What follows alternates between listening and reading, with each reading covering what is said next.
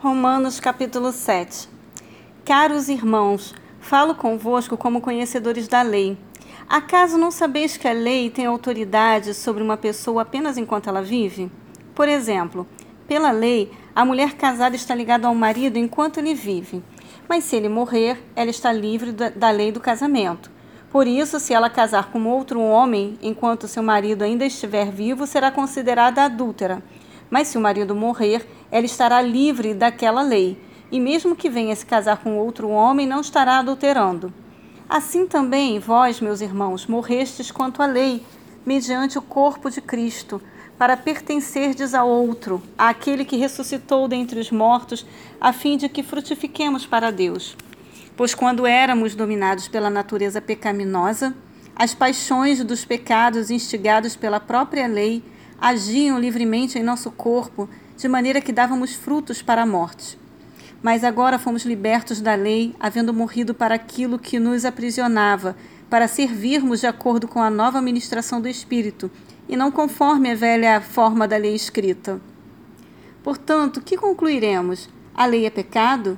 De forma alguma. De fato, eu não teria como saber o que é pecado a não ser por intermédio da lei porquanto, na realidade, eu não haveria conhecido a cobiça se primeiro a lei não tivesse dito não cobiçarás. Mas o pecado, aproveitando-se da ocasião dada pelo mandamento, provocou em mim todo tipo de cobiça, porque onde não há lei, o pecado está morto.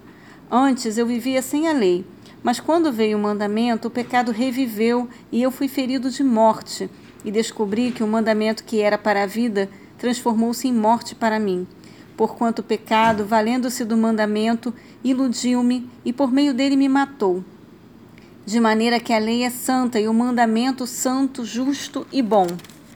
Portanto, isso significa, significa que o que era bom tornou-se morte para mim? De forma alguma, mas o pecado, para que se revelasse como pecado, produziu em mim a morte por intermédio do que era bom a fim de que, por meio do mandamento, o pecado se demonstrasse extremamente maligno. Porquanto é do nosso pleno conhecimento de que a lei é espiritual. Eu, entretanto, sou limitado pela carne, pois fui vendido como escravo ao pecado. Pois não compreendo meu próprio modo de agir.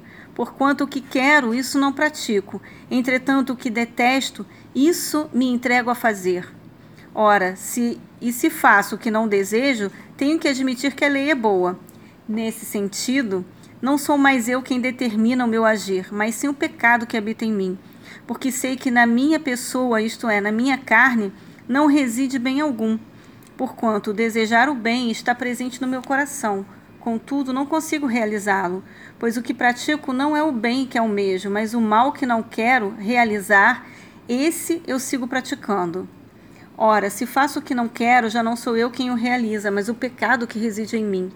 Assim, descubro essa lei em minha própria carne. Quando quero fazer o bem, o mal está presente em mim. Pois no íntimo da minha alma tenho prazer na lei de Deus.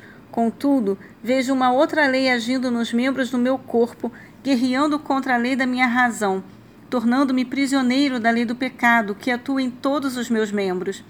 Miserável ser humano que sou, quem me libertará deste corpo de morte?